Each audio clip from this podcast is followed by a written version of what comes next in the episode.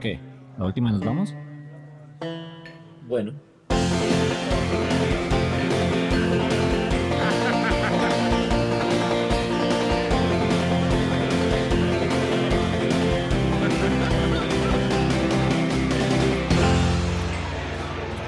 Y eh, Patiño nos dice, eh, Parce, les voy a enviar la batería. Llega en la noche, llega empacada. No la vayan a mover. Nosotros, bueno, pues está bien. La batería llegó como a las 10 y media de la noche, 11 de la noche. Eh, sí, perfectamente empacada en cajitas. Cada cosa venía en su caja. Um, y pues me acuerdo que hasta Simón me ayudó a guardar unas cosas. Bueno, guardamos. Eh, yo me fui a dormir. Simón estuvo ahí otro rato. Se fue a dormir. Cuando de repente empieza. Es que esto fue chistosísimo también. Porque esto, esto fue también. A mí a veces me cogía como a quemarropa. Y entonces me asustaba cuando me agarraba tan a quemarropa. Y yo estaba durmiendo y de repente empieza a sonar el redoblante, güey.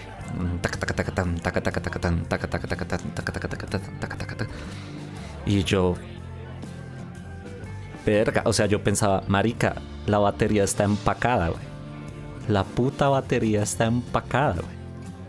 Y entonces yo le grité a Simón desde las cobijas. Así, quietecito en las cobijas. Simón, Simón, ¿qué? ¿Usted está tocando la batería? No, no es usted. No. Y Simón, "Ah, bueno, hasta mañana, güey. Yo- los, dos, nos, los dos nos tapamos, yo creo que con las cobijas, y nos quedamos toda la noche escuchando la puta batería que estaba empacada sonar. Toda la puta noche sonó la maldita batería sonando. Y estaba, se lo juro, estaban en cajas. O sea, no había posibilidad de que esa mierda sonara porque estaban en cajas. Es que por eso yo creo que, yo creo que y siempre creí que era una, una, una entidad muy infantil, porque a veces habían juegos, o sea que, que si tú lo ves desde el, desde el lado como de, de lo que sucedía, también era un poco a burlarse. Como a, a burlarse de, de, ajá, les voy a hacer tal cosa, ajá. Y no sé, yo siempre lo vi muy así. Y, se, y, y cuando alguien se ponía bravo en la casa y le decía como, ah, entrégame tal cosa, también como que a Se veces cedía un poco y lo entregaba y era como, ay, bueno, está bien. Sí, sí, también uno le podía hablar. Yo me acuerdo que en el primer piso estaba el mesa comedor y al fondo quedaba el cuarto de Simón, desde donde yo me hacía en el computador mismo. Soy muy Sheldon Cooper. Este es mi espacio, nadie se meta en mi espacio. Esta es mi silla, nadie se mete en mi silla. Siempre me hacía en el mismo lugar y se veía la habitación del Simón. Y esto era. Llegó una época en que esto era súper normal. Yo estaba trabajando en mi computador, un, dos, tres, ta, ta, y de repente se encendía el televisor. Y yo, ah, este güey. Entonces él empezaba a hablar como, ya, parce, todo bien, es que estoy haciendo un trabajo. Si quiere, le pongo música. Porque Simón fue el que, el que dijo, güey, le gusta la música porque cuando usted toca piano, el, el parcero se calma. Entonces yo le ponía música y de repente la televisión se apagaba y ya, dejaba de joder. Eh, lo que cuenta Camila también de cuando me le emputé porque se me desapareció el cable, apareció. Eh, ¿A quién fue el que también alguna vez le habló y también le hizo caso? Creo que fue el Cyber una vez que fue y se quedó y algo le dijo y también como que le hizo caso. Pero digamos que el parcero en la buena es buen es buena onda. Uy, pero cuando se cargaba alguien en la mala, al, al Rivera lo jaló una vez. Pero porque Rivera También. también. pero porque Rivera también le decía cosas como, ay, eso no existe, eso son puras, puras, puras jodas suyas, eso no, eso no sé qué. Al principio, principio. Y cuando Sí, le hizo el primer principio. susto, ya. sano. Ni más. Sí, íbamos caminando, íbamos entrando al departamento del primer piso, que era un pasillo largo. Y Rivera, ah, Y ese que veníamos de oscuro. la. y totalmente oscuro. Era un pasillo largo y era totalmente oscuro y no se podía prender la luz sino hasta que se llegaba como a la sala, como al comedor. a las... Sí, era yo que, que, que cuatro metros de, de pasillo, más o menos. Sí, Más o menos, sí. Yo creo que unos cuatro metros de pasillo. Sí. Que era, Y el llegábamos- espacio, que era el espacio en el que pusieron las escaleras de lo que llevaba al segundo piso y por eso en ese primer piso el pasillo era tan largo porque el apartamento quedaba como en la parte de atrás de la casa. Sí, sí, sí, sí, sí. Y sí, Carlos iba entrando, a mí nunca se me va a olvidar. Él va, él va delante mío y de repente como que jala el hombro para atrás y me dice, ¿qué le pasa? ¿De qué, cabrón? ¿Por qué me jala? Yo no le he jalado, cabrón. Ah, que usted me jaló del hombro. En ese momento, en ese momento caí en cuenta y le dije, ah, eso le pasa por hablar mierda. Y se fue el parcero, güey. Ah, póngase serio. Güey, se lo juro, yo no lo jalé. Ahí, ahí le están llamando No, la atención, fue algo así, fue como, ah, para que, pa que coja y para que entienda que sí existe y Para que, que ahí entienda está. que sí existe, güey. Ujú. Sí, no, uy. Era muy. Uy, es que hay tantas, tantos Y desde cuentos. ese güey. momento en adelante con, con Rivera, Rivera siempre le, le hablaba y también muy en la buena como nosotros, o sea, así como muy todo bien, a veces hasta echaba chorrito el Rivera ahí en el, en Ah, el sí. piso, en el piso, él cogía ahí, parcero. y a ver, para el parcero, parcero, a ver, tome un poquito. Y, Pero es que al final, eh, eso fue lo que, lo, lo que empezamos a hacer todos. Y era, Sí. se le dejaba una copita de aguardiente o lo que estuviéramos tomando ahí para que no molestara toda la noche, estuviera tranquilo. Ah, sí, yo no me acordaba de eso, ¿no? Lo volvimos costumbre. Pero Cada eso vez que comprábamos aguardiente. operante. Estoy consternado. ¿Cierto? Sí, claro, yo no me acordaba, Mancera. Siempre que comprábamos aguardiente le poníamos una copa de aguardiente, ¿no? Claro. y música. Que era para Y música, Y porque sí, si no había palma. música, también se pegaba sus... Se cabreaba. Sí. Uy, parce. Pero también, ok, ya creo que ya contamos. ¿Alguien más tiene historias? Porque yo voy a contar las cosas buenas del parcero. Porque también tenía sus cosas buenas. Hay como tres, cuatro historias chidas del parcero. ¿Alguien tiene otra historia? No, la verdad que estaba pensando que no habíamos contado la de Rivera, pero. Pero ya. Sí, yo creo que ya como así de... de de heavies o que yo me Ah, no, yo sí tengo otra. Yo sí tengo otra. No me tocó a mí, pero la escuché y la viví. Nosotros, ven, yo venía del toque que nos consiguió Rosas por allá en Bosa, en el sur, que además eso, uy, eso fue una boleta ese toque, güey. Una boleta porque nosotros tocando ska, ¿no? Y nos llevan a un toque que era como medio punkero y de de skinheads y nosotros que nosotros con ska. Otros verga. Y el del sonido estaba súper valiendo madres. Afortunadamente en esa época yo tenía... Habíamos comprado un mixer y yo manejaba el mixer de la banda. Porque siempre que nos manejaban el sonido quedaba de la verga. Entonces yo ya sonía, sabía cuál era nuestro sonido.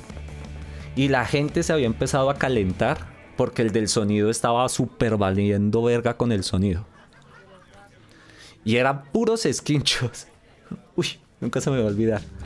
Nunca me va a olvidar ese pedo. El rosa ya estaba pedo. Eh, cuando empezamos a tocar los esquinchos empiezan a dar en la madre durísimo. Durísimo. Se acabó el toque, entonces yo me voy para la casa. Y yo que entro y en el segundo piso voy subiendo y se siente ese ambiente pesado. Abro la puerta y lo primero que grito, Simón, ¿qué pedo pasó? Me dice, ¿por qué? Porque el ambiente está pesado. Y entro y estaba Simón, Nano y otra chica que no me acuerdo quién, cómo se llamaba, pero una vieja que me caía más mal porque era más guaricha que mil. Y yo la vi yo, ah, ¿qué hubo? Entonces, Nano, no, tómense un aguardiente, no sé qué. Entonces yo, no, a la verga, me voy a dormir. Me fui a dormir, normal. Al otro día me levanto, veo que sale Nano y la vieja del cuarto de Simón. Y yo como, ¿qué pedo? Y entonces les digo, ¿qué pasó, güey? La nena, no, no, no, espérame. Ya volvemos. La llevaron al Transmilenio, volvieron. Entonces llega el nano, marica, su hijo de puta parcero me cagó el sexo de anoche. Yo, ¿qué? Me dice, pille que estábamos durmiendo. Camila y Mancera creo que se acuerdan de esto. En el tercer piso estaba la nevera y encima de la nevera estaba el microondas. Pues resulta que estaban, pues estaban durmiendo según ellos. Yo no dice, yo me quedé dormido. Ah, esto era lo otro curioso. Yo me despertaba con cualquier cosa, pero esto no me despertó. Eh, de repente están durmiendo. El nano empieza como a tratar ahí de convencer a la chica y empieza a que se conecta y se desconecta el microondas. Este sonido que se genera cuando se conecta y se desconecta el microondas. Como el pitidito, como el tir. Sí, ese pitido. Entonces, pero dice Nano que sonó tantas veces, tantas, tantas veces y tan consecutivo, que la chica se full asustó. Porque ella decía, es que yo siento que hay algo en esta casa. Y cuando empezó a sonar y a conectarse y desconectarse, la vieja se fue corriendo y se metieron a dormir en el cuarto de Simón porque ninguno de los dos quería dormir solos. Entonces los tres terminaron durmiendo en el cuarto de Simón porque los tres estaban asustados de que el güey estaba prendiendo y apagando la, el microondas. Pero era que la vieja le caía mal al, parcero, porque ya la vieja había ido otras veces al apartamento. Era, no me acuerdo tampoco el nombre de ella, pero era, ella ya había ido alguna vez, como una vez o algo así, y tú me has dicho también en, mm. esa, en ese momento, me dijiste, uy, es que el nano trajo una vieja, pero como que le cayó mal o no sé, pero se empezó a sentir como una mala vibra y a mí la vieja tampoco me cayó bien y... Sí, sí, sí, sí, sí, sí, sí, sí, sí. Entonces, pues, eso es como... Si quieren, abramos un poquito de debate de las cosas que han escuchado hasta aquí, porque después los que van a escuchar también los va a sacar de super onda. Sí, no Entonces, sé. no sé qué opinan. Yo creo que, pues es raro y creo que particularmente mientras, mientras estuvimos allá la cosa era como muy densa, a mí después no me volvió a pasar. Eh, y en general a mí como cosas de, ese estilo no me pasan tanto. De pronto un poco cuando, cuando trabajé en la, en la Universidad Nacional, eh, sí, sí se contaba mucho que en Casa Gaitana, ahí donde está el, museo, asustaban un montón. Y yo pues trabajé mucho tiempo allá, muchas veces me quedaba hasta bien tarde en la noche, cuando, sobre todo cuando teníamos cierres de licitaciones que esa vaina termina a medianoche, así que a las 11 de la noche está uno terminando de enviar documentos y cosas, pero, pero yo nunca pasaba nada, o sea, e, empecé como, como a ver un poco la cosa mucho, mucho después. Por ejemplo, uno escuchaba que mm, yo trabajaba en el segundo piso de la casa, en el tercero se escuchaba gente tecleando. Y uno dice, pues, normal, no, el tema era cuando una semana después uno decía como, oye, ¿quién se quedó esta tarde tal día? Que mire, que escuché que estaban tecleando. Nadie, usted pues, era el único allá. O de pronto se escuchaban pasos o cosas así, pero bueno, uno nos trabaja mucho como desde la cotidianidad. Creo que de pronto la historia más, más heavy no me pasó a mí, le pasó a un compañero. Y es que el man entró al baño y había un man mirando por la ventana un man al que nunca nadie vio, no trabajaba con nosotros, no se tiene reporte de ese man, no era un vigilante, nada. Y estaba ahí, mirando por la ventana del baño. Porque, bueno, dicho sea de paso, sí, dicho sea de paso, pues esa es una casa vieja la que remodelaron para hacer la oficina. Entonces, a nosotros nos tocaba mantener la ventana cerrada, desde esas ventanas de madera, porque si no, pues todo el mundo veía uno que estaba haciendo. Yo creo que esa es la más heavy. Pero el resto, no, nada. Yo, a ver, no, yo sí, no tan, tan, tan cercano como con el parcero, porque es que el parcero ya era parte del grupo. O sea, lo sentíamos como parte del grupo, le hablábamos y demás. Pero digamos que ya en mi trabajo, mm, yo trabajé en el SENA, en el centro de, de financiero. Y el edificio financiero que queda en la 54 ese, edificio es viejísimo. Es un edificio supremamente viejo en el que ha funcionado el SENA durante años. Y resulta que eh, yo empecé a trabajar en la noche, madrugada. Empezábamos clase a las 10 de la noche y terminábamos clase a las 6 de la mañana. Y resulta que eh, las señoras del aseo, a ellas les daba miedo subir y bajar porque los ascensores no nos los activaban a esa hora. Entonces nos tocaba subir y bajar por las escaleras, obviamente todo apagado, todas las luces apagadas. Y a ellas les daba miedo bajar hasta el primer piso de la cafetería, entonces ellas se quedaban en el piso donde nosotros dictábamos la clase. Y cuando ya bajábamos todos con estudiantes y todo, porque pues yo era profe, eh, entonces ya pues ellas bajaban con nosotros. Y un día les pregunté así como muy, venga, ¿ustedes por qué pues porque eran tres personas.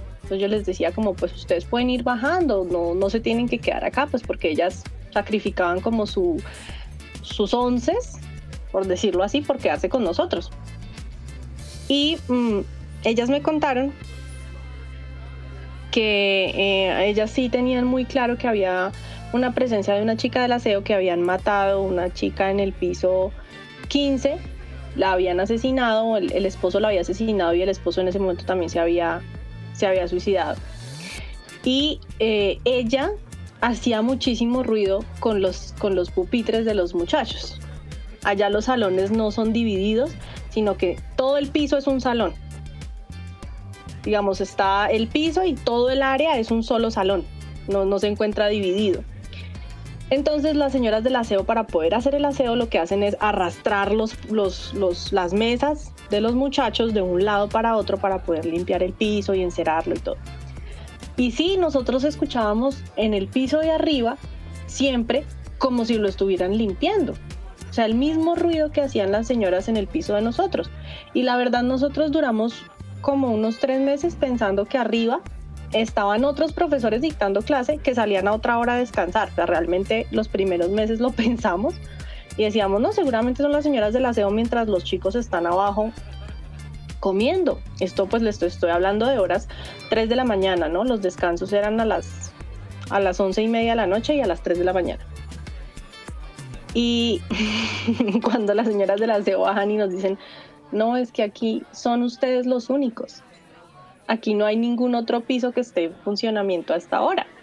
Y la señora de arriba es la que les, decimos que nos le tenemos como miedo y que ella vive corriendo los, los pupitres de un lado para otro. Realmente nosotros escuchábamos el ruido, pero pues igual también como dice David, nunca vi nada, nunca fue nada así como tan como tan cercano como el parcero, porque es que el parcero yo lo sentía muy muy cercano, muy parte de la casa, parte del combo, parte de lo que hacíamos. Pero es que no. ¡Ay! Ya me acordé otra que sí me pasó contigo. Entramos nosotros con Camila a la casa, muy normal. Y esto lo voy a mencionar. No solo me pasó con Camila, después me pasó con la siguiente exnovia después de Camila. Que era que entrábamos y de repente sonaba ¡clac! La primera vez yo me acuerdo que Camila y yo quedamos como. ¿Qué pedo? ¿Qué sonó? ¿Qué verga? Entonces empezamos a buscar. Como se cayera y se rompiera. Y nosotros, pero qué pedo. Y cuando de repente. Eh, ah, no, no nos dimos cuenta hasta ese momento. Como que dijimos, ah, pues. Pues bueno. Cuando ya era como las ocho y media o algo así, yo tenía que llevar a Camila a la casa. La puerta estaba cerrada. O sea, el candado de la puerta, la chapa, se cerró. Y eso nos pasó uh, con Camila como dos, tres veces. Varias veces. Con Daniela como dos, tres veces también. Que de repente nos encerraba. Y yo me acuerdo que yo me miraba, miraba a Camila y le decía como, ok, que mejor no salgamos hoy. sí. Hubo una vez que íbamos a ir a cine o alguna cosa así, un domingo, un sábado, un domingo. O sea, íbamos y nos encerró algo y nos encerró, yo dije, sí, yo creo que mejor como que no salimos. Como que mejor nos quedamos aquí viendo películas o, o algo así. Porque mm. lo que les digo, o sea, también llegó un punto donde uno confiaba en el parcero. O sea, es que éramos bien masoquistas como medio huevones, sí, ¿no? Es, es, que era lo que, lo que les decía ahora.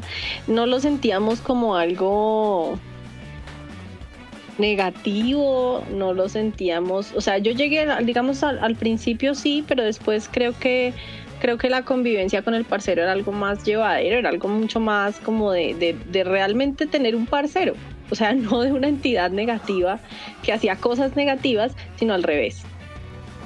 ¿Sí? Si, por ejemplo, cuando le hacía cosas a las personas que llegaban nuevas, mm, había algo con esa persona que al parcero no le gustó, mm, ok, era, era como pensémoslo, pensémoslo, como por lo menos que quedara en el, en el colectivo que algo no le había gustado de esa persona al parcero por algo. Y resultaba que dos meses después, tres meses después, esa persona hacía algo, ah, se portaba mal o se, se, evidenciaba que el man era una rata así mal O sea, o hacía algo contra alguno de los de la casa o alguna joda. Sí.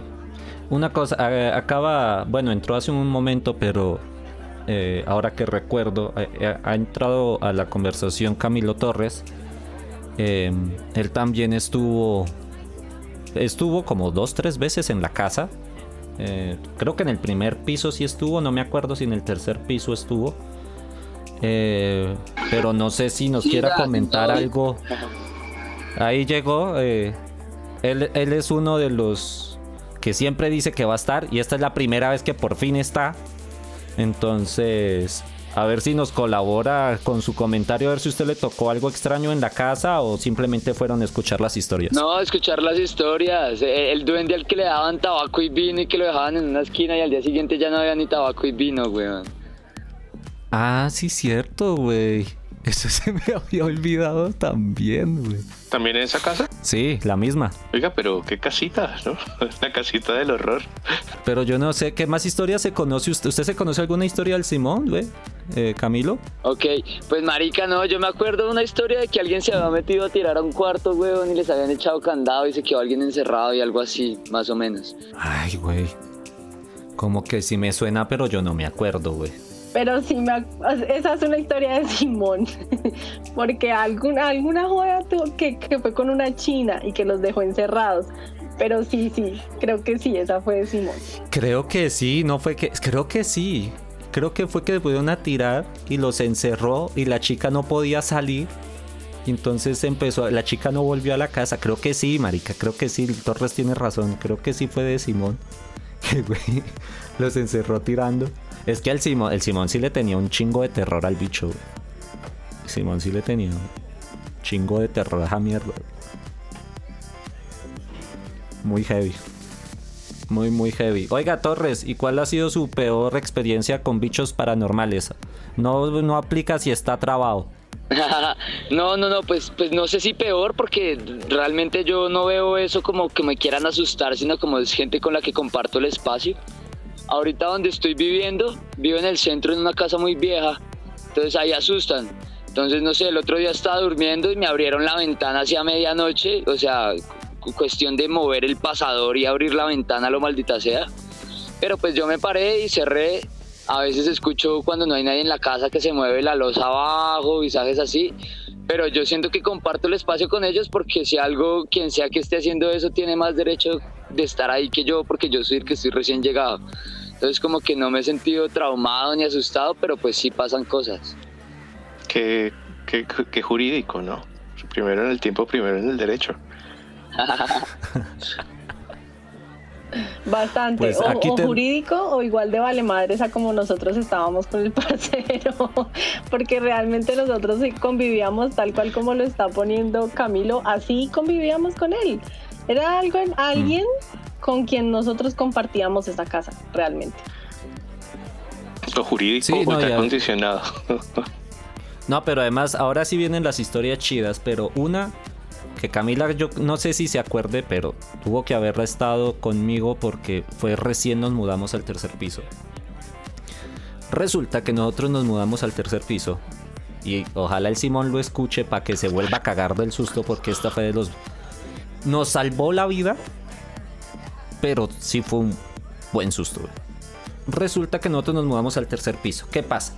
El timbre del primer piso, eh, la mamá decidió que para el no estar timbrando en otro lugar, el timbre del primer piso lo pasaron al tercer piso. El tercer piso no tenía timbre. ¿Hasta ahí estoy claro? ¿Para todos? ¿Sí? Ok. Entonces, eh, el vecino, nosotros nos mudamos al tercer piso y el vecino, el profe, el dueño de la tienda del frente, se fue a vivir en el primer piso. Bueno, nos mudamos y como a las dos semanas, eh, Simón ya se había cambiado a la nocturna porque además esto Camila no me deja mentir.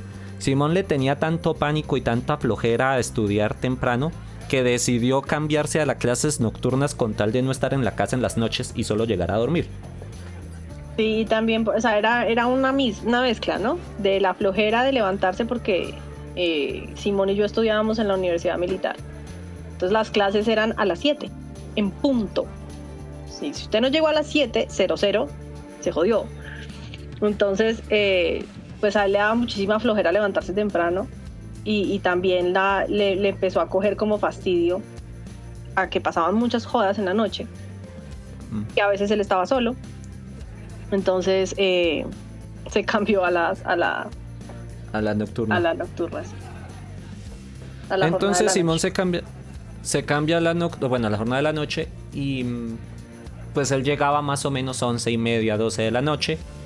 O sea, Simón y yo no nos veíamos, la verdad, porque yo me iba madrugado a las clases y él estaba durmiendo y yo me iba a dormir y él no había llegado a la universidad, solo nos veíamos los fines de semana. O cuando yo me despertaba porque llegaba muy pedo. Y eh, pasan dos semanas de que nosotros vamos viviendo en el segundo piso y un día en la mañana me dice Simón, un sábado, una cosa así, se oiga, marica, que usted anoche llegó tarde y le dije, no, güey, yo estaba durmiendo. Y dice, no, parce, es que yo escuché como que alguien estaba intentando abrir la puerta. Y yo, no, pues, parce, yo no, yo no fui, güey. Ah, pues entonces me lo soñé. Bueno, pasa, eh, eso fue como un sábado, llega como el miércoles. Simón se va a... Llega pedo, totalmente pedo, a la casa. Lo escuché de que llega pedo y... mm, eh, se va a dormir y empiezo, esta vez empiezo yo a escuchar que están tratando de abrir la puerta. ¿no? Entonces como que yo entre mi sueño y mi somnolencia y todo, como que sí, como que no, dejó de sonar la puerta. Y yo dije, ah, estaba medio dormido, entonces me, me quedé dormido. Ya el otro día me desperté y dije, no, güey, eso no me lo soñé, o sea, sí pasó. La puerta sí estaban tratando de abrir la puerta. Bueno, y aquí, aquí es donde yo digo, mm, nos iban, o iban a secuestrar al Simón, o me iban a secuestrar a mí. Alguno de los dos, nos iban a secuestrar. Porque resulta que eh, eso fue como un viernes o alguna cosa así. Eh, Simón no había llegado. Eran como las 11 de la noche. Timbran en el tercer piso. Que eso era muy extraño porque solo Camila era la única que... Camila y Nano eran los únicos que nos visitaban. Entonces ellos sabían pues a qué piso tenían que timbrar. Que era el del primero. De ahí para allá. pues, timbraban en el tercero y nadie salía porque el timbre del tercero no funcionaba. Bueno, de repente timbran, eran como las 11 de la noche. Entonces yo salgo y hay un taxi ahí en la puerta. Pero buenas. Entonces me dice el güey, eh, ah, no, sí, es que pidieron un taxi. Pues yo quedé como, no, aquí nadie pidió un taxi.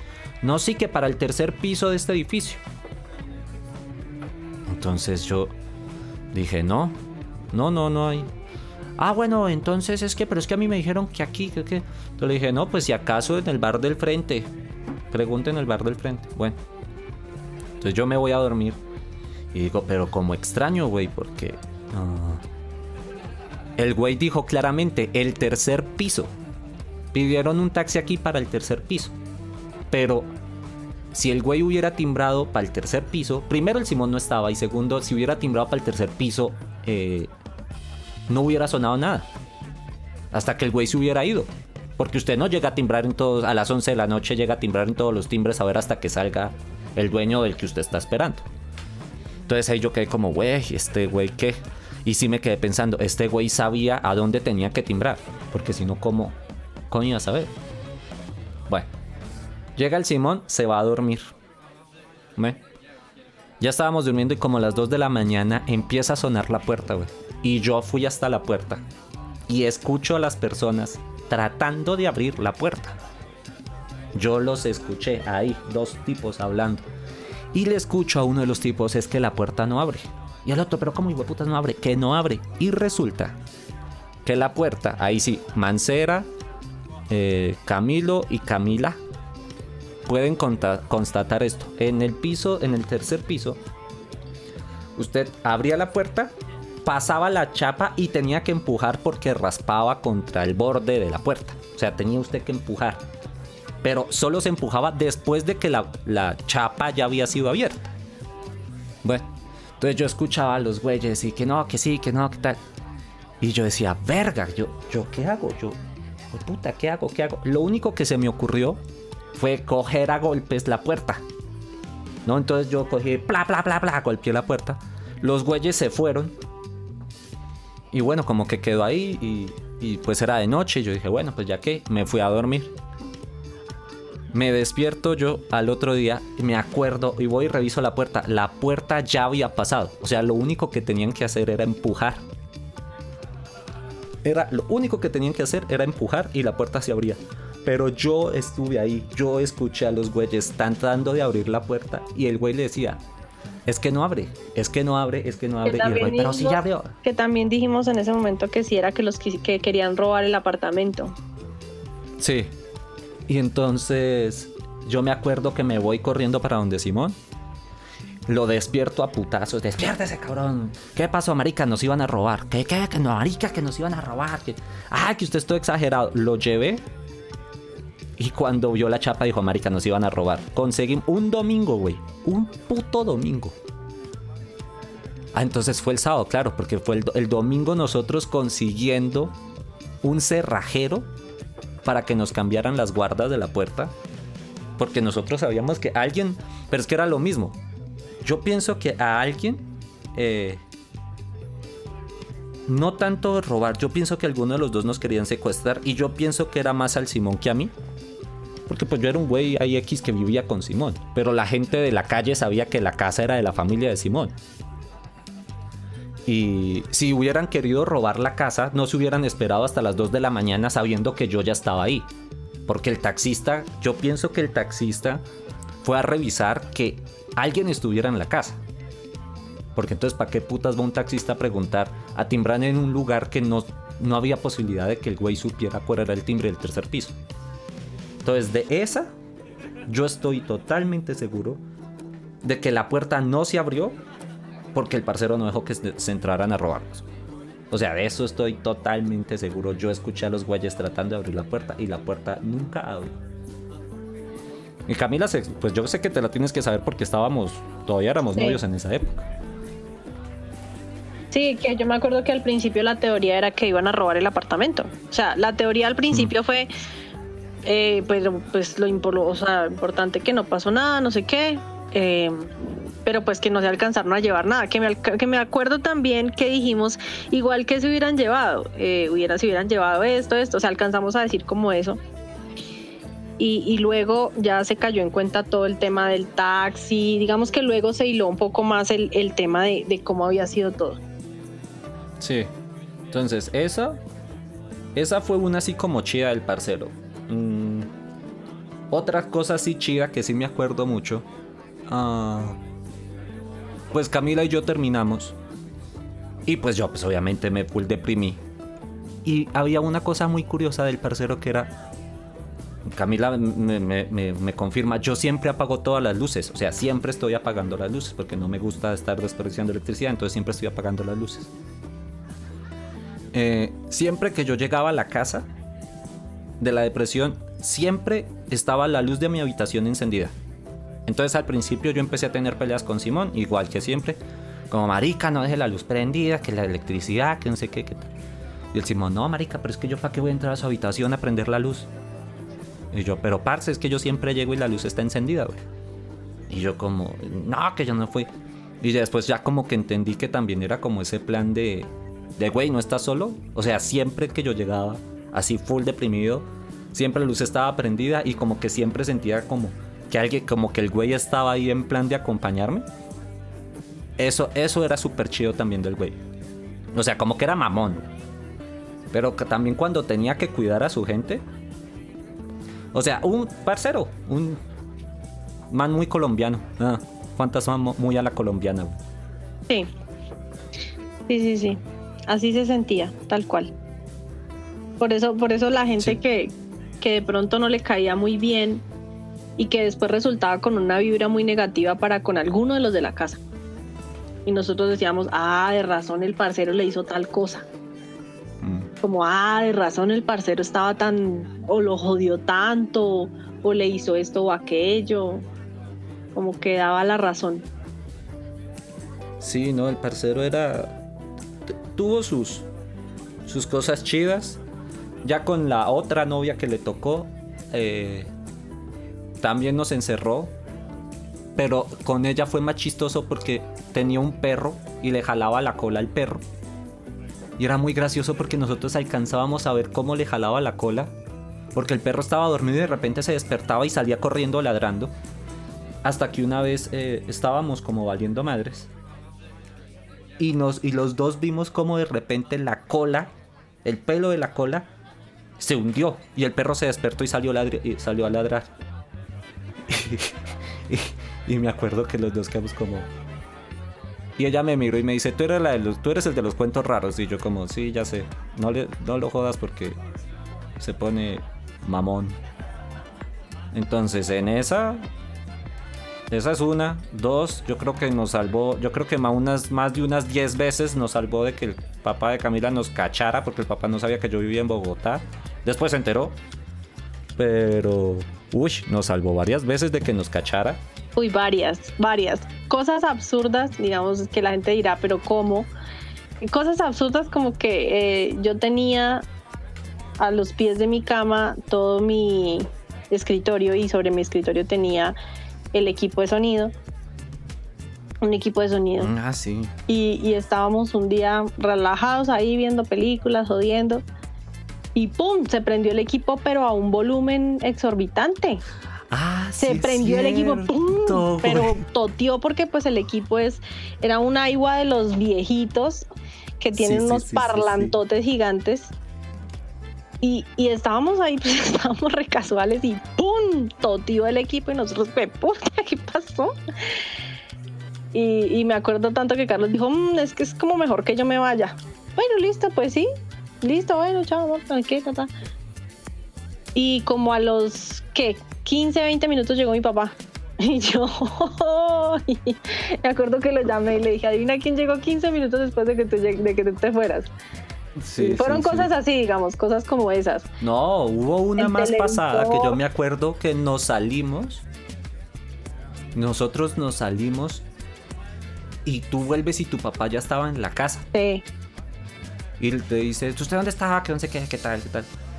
Y nosotros decíamos, es imposible que no nos hubiera visto. O sea, Sí. era imposible que él y nosotros cruzado. no nos hubiéramos encontrado. sí, porque... Porque él, el- donde él se bajaba era donde yo agarraba el bus. Exacto, el Transmilenio, sí, eso pasó varias veces. Eso pasó varias veces. Eso o sea, pasó varias veces, sí.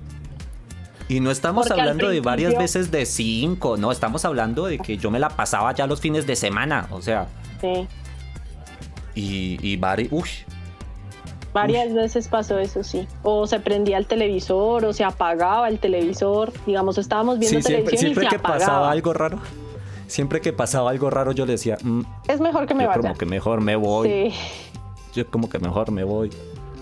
sí, Y la única vez, la única vez que nos cacharon fue porque no le hicimos caso, por huevón, porque yo le dije, es que yo siento que no debería estarme Estar acá. aquí, sí. Y no, que no, que otro rato. Y yo, no, güey, yo siento que yo no debería estar acá. Mejor me voy. Y yo que me voy levantando de la cama y que entre este señor. Y yo, puta Sí. madre, güey. Como vil universitario de 15 años, de 20 años. corra y metas en el closet, güey. Sí, Uy, eso fue una boleta, güey. sí. Pero, y esa vez, pero es que lo chistoso es que yo le decía a Camila, es que yo siento que no tengo que estar acá. O mejor me voy. Y que digo, mejor me voy y pongo un pienso en el suelo y que entra ese señor. Uy, Jesús. Ay, qué adolescencia. qué adolescencia, sí. Son traumas que no. Me da gracia cuando dicen traumas de la niñez. Yo creo que tengo más De traumas de la adolescencia. y de la universidad que de la niñez. Sí. Ay, pero sí, el parcero era, era todo bien también. Así es. Ya, ya lo sentíamos como sus- un parcero más. Era, era, era una entidad que también estaba ahí y con la que se le lidiaba el genio, con la que se le lidiaban todas, todas esas, como si fuera una persona, como si estuviéramos compartiendo con una persona. Así era más o menos el parcero. Bueno, Marcos, ¿usted qué opina? Que es la persona más lejana a todas estas historias, porque aquí solo usted fue el único de toda esta conversación que no ha estado en la casa de la que estamos hablando. Mm. Pues yo creo que son muchas las cosas que se pueden decir. Ah, yo realmente creo que el ser humano, pues, es como una dualidad, ¿no? De animalidad y espiritualidad. Y creo que eso plantea primero su capacidad de entrar en contacto con cosas que están más allá de lo que nosotros podemos ver a simple vista. Eh, pero de otro lado también el hecho de que gran parte de lo que somos es esa animalidad. Y pues no sé, eh, o sea, todo lo que veo es como que una entidad muy inteligente además, eh, entre otras cosas porque pues si uno asume que los espíritus que son, o sea, que no están como en la, con la limitación de la corporeidad, pues son en principio pura inteligencia, así que obviamente son más inteligentes que nosotros.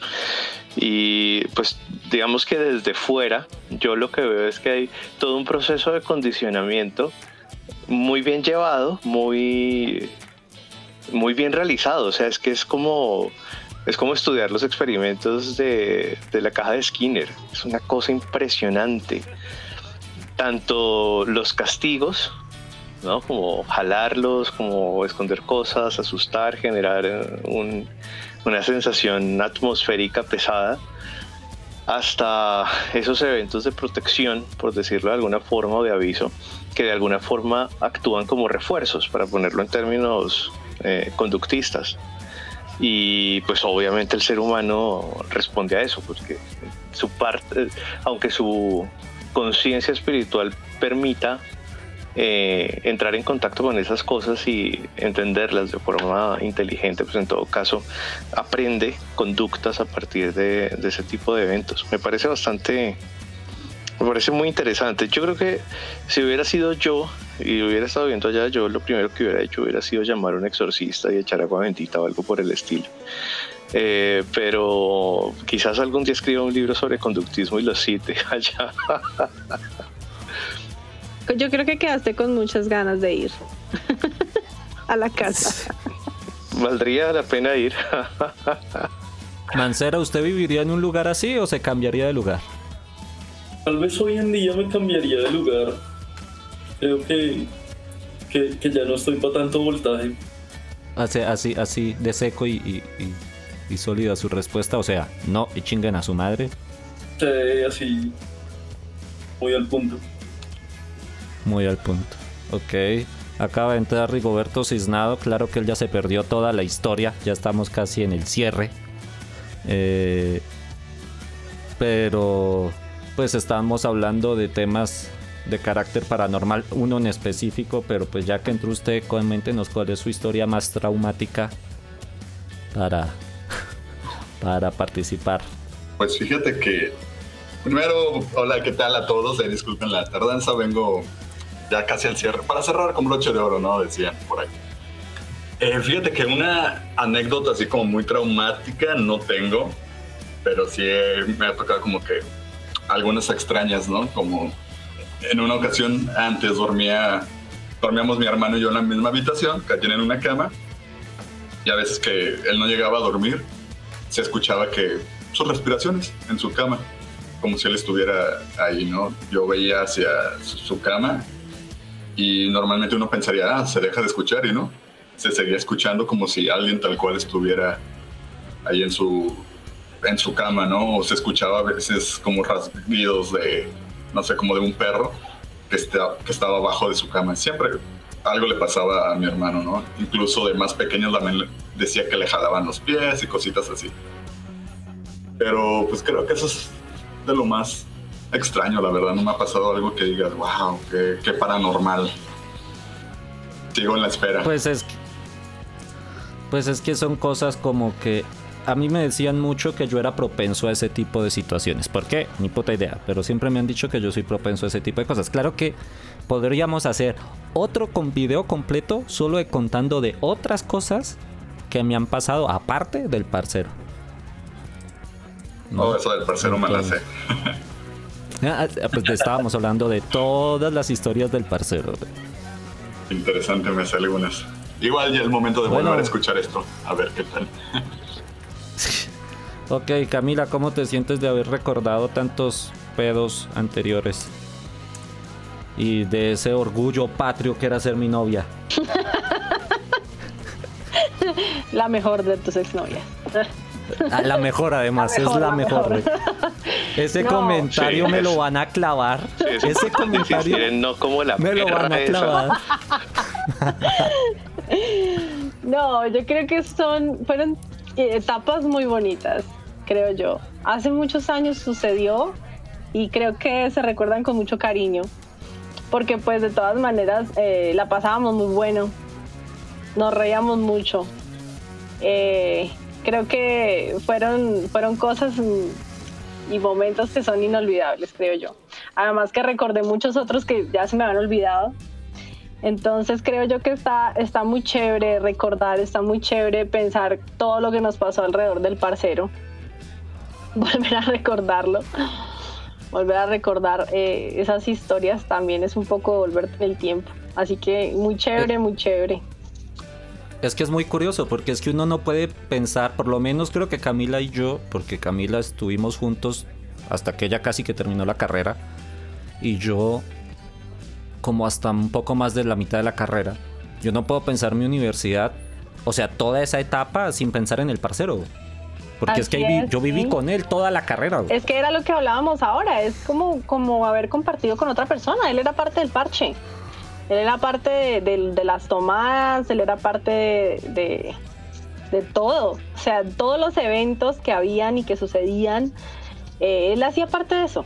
Y entonces que, que, le vamos a dar de tomar al parcero y entonces que la copa de él, entonces que el cigarro del parcero, entonces que, o sea, él hacía parte de, nos, de la cotidianidad, de lo que dice Marcos, un poco conductistas claramente, pero pues él hacía parte de nuestro parche y creo que por eso logramos una sana convivencia con una entidad que pudo ser algo muy terrible y que pudo ser una convivencia muy muy terrorífica, poniéndolo en, términos de como de temas paranormales, pudo haber sido una convivencia muy terrorífica y terminó siendo una convivencia muy sana, muy bien llevada, muy, muy amigable, muy amistosa, muy desde entenderlo a él en sus, en sus piedras y desde las piedras que también nos pudo sacar a nosotros. Entonces creo que también es interesante, ¿no? Cómo podemos llegar al instinto de sobrevivir y para sobrevivir pues había que llevárnosla bien con él.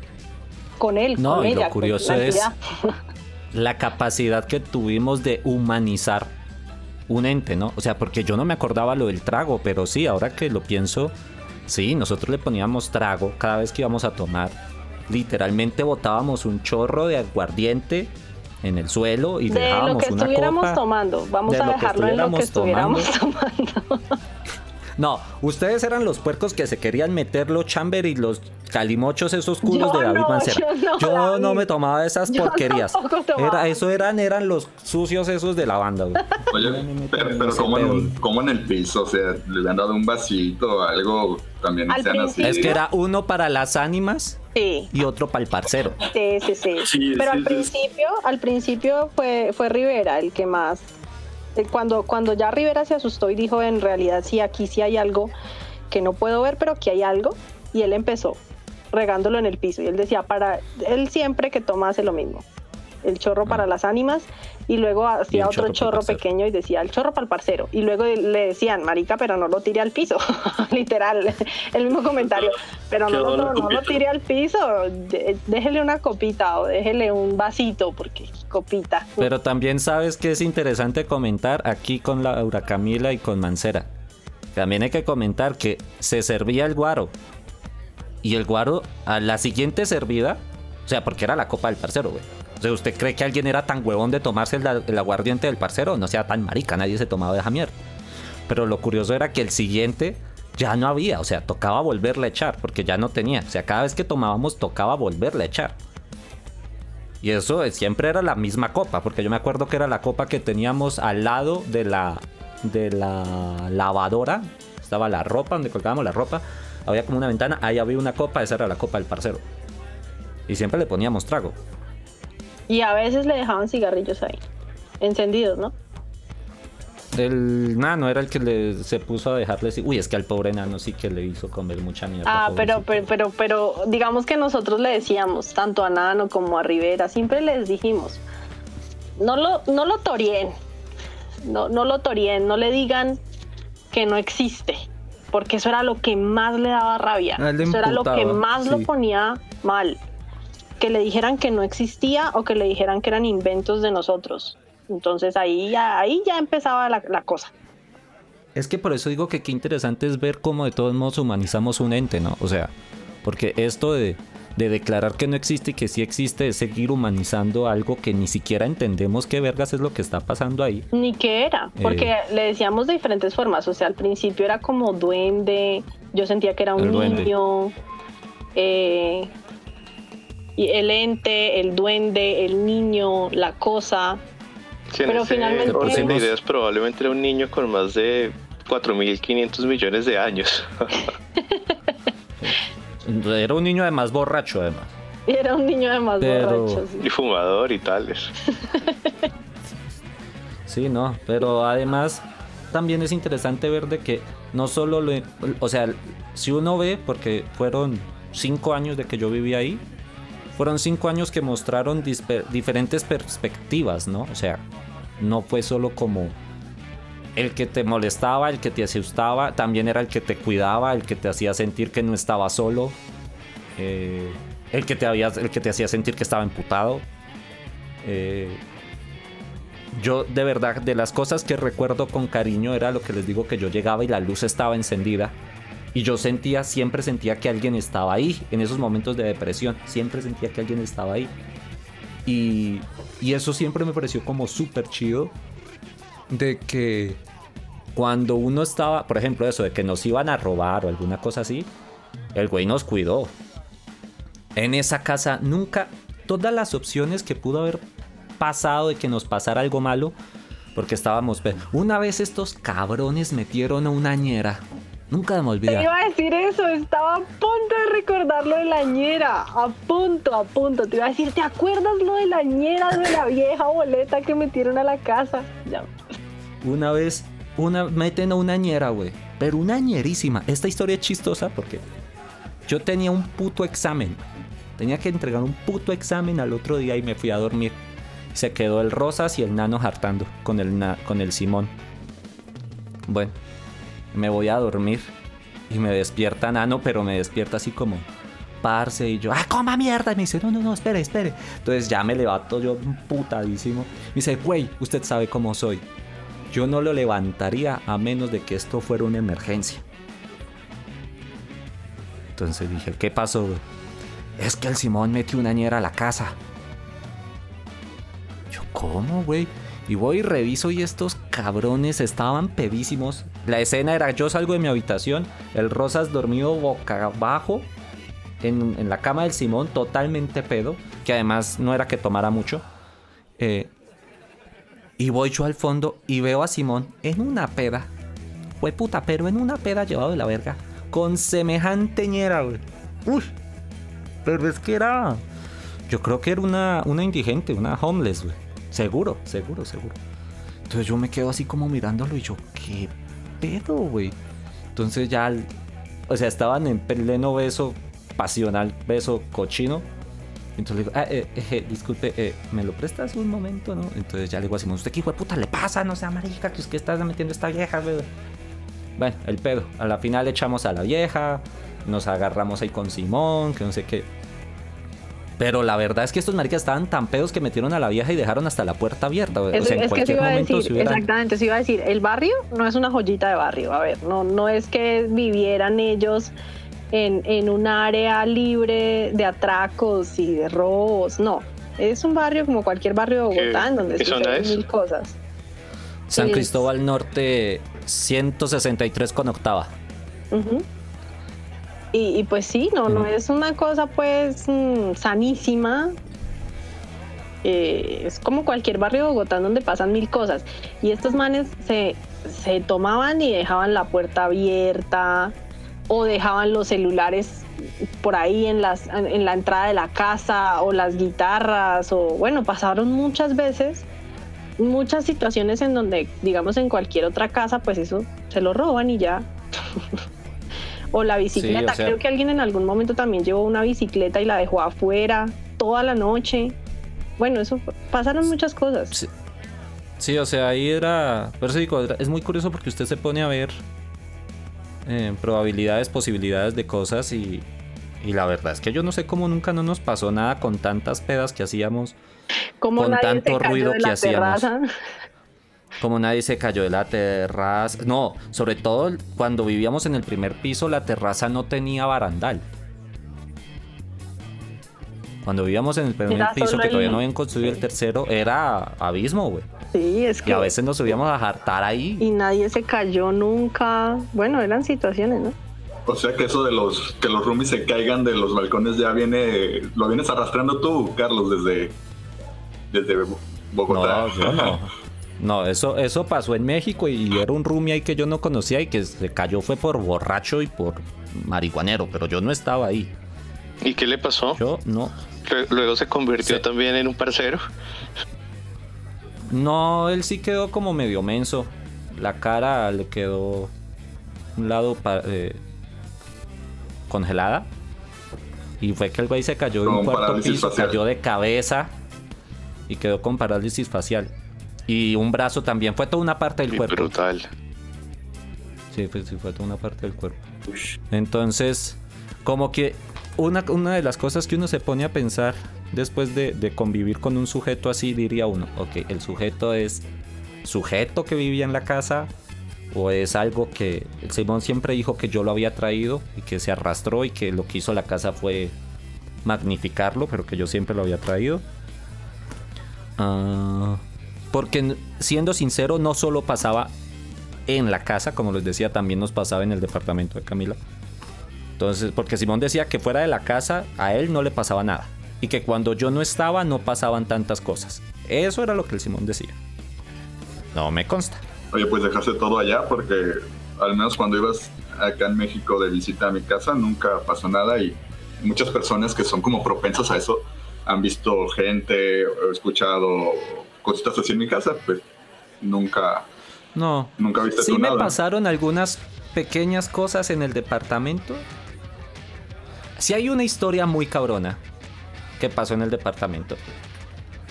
Un güey, eh, un roomie, se emborrachó el güey. Pedísimo, pedísimo, pedísimo, pedísimo. Bueno, con ese güey pasaron dos. Una que de milagro no nos robaron, porque igual el güey se fue a dormir, dejó la, la, puerta, el cal- la reja abierta y la puerta abierta. O sea, yo iba entrando, era un conjunto cerrado y desde la puerta se veía que la puerta estaba abierta. Eh, Era un conjunto cerrado, pero no tan cerrado. Era un conjunto, pero no todos tienen acceso. Eh, y yo entro y todos pedos, todos dormidos y la puerta abierta de par en par. El güey se había emborrachado y dejó todo abierto. El güey entró, abrió la puerta, abrió la casa, cocinó y se fue a dormir. Dejó la puerta abierta totalmente. Esa, bueno, digamos que en esa era un barrio medianamente sano. Pero la segunda, que sí digo, eso, eso fue de puras. De puras de buenas, güey. Mismo plan del güey. Igual llegó borracho. Esta vez sí cerró la puerta. Cocinó y se fue a dormir. El güey dejó el gas abierto toda la noche, güey. Toda la noche. Hasta que yo me desperté por el olor del gas. O sea, así habría sido la cantidad de gas que me desperté del olor. Cosa que en mi vida me había pasado. O sea, un olor que me despierta a mí un olor. Entonces me despertó el olor del gas. Cuando ya, ya voy y veo, el güey dejó, se gastó, ah, pues en los que ustedes colombianos, en, en Guadalajara hay que recargar el gas. Allá no es gas natural. Allá hay que recargar. Son los tanques de gas. El güey se gastó, en una noche se gastó todo el tanque de gas del mes. Y de puras, de puras, de puras, que no hubo una chispa de nada, güey. ni que se explotó con el calentador, porque pues el calentador siempre tiene el piloto encendido. Eh, y que de puras no pasó nada, de que no se explotó el departamento, porque el güey dejó toda la noche el gas abierto.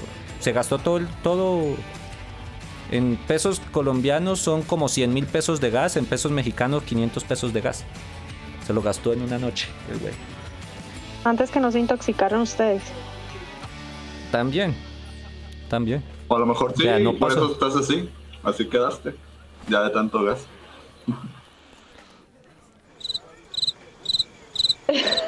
Ah, estuvo bueno, estuvo bueno. Bueno, pues sí, creo que esta vez la última no, no, no se pudo anunciar.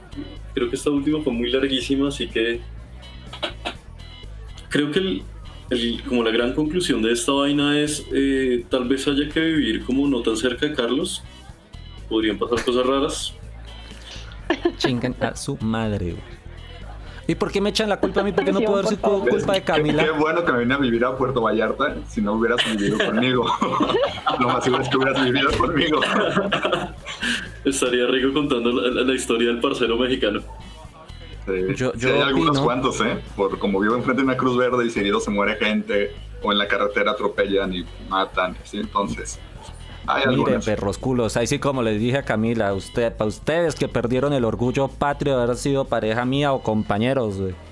Es que eso es un honor que se lleva en la sangre, güey. Sí, claro. Aquí ponen dos de Ok. ellos. Bueno, yo creo que de- después de todo este tema, tal vez podríamos seguir hablando, sin embargo, creo que es posible, pero qui- quiero dejar, quiero dejar constancia de que sí hemos hecho el trabajo, de que no estamos vagando, que esto no sale cada nunca. Hemos estado aquí a las 10 de la madrugada trabajándole a esto. Y bueno, pues a todos nuestros escuchas, muchísimas, muchísimas gracias a nuestros invitados, a Laura, a Camilo, a Marcos, a Rigo, muchísimas gracias por acompañarnos como siempre. Nosotros somos Carlos Roldán y David Mancera y esto es La Última y nos vamos, conversaciones de bar, conversaciones de borrachos.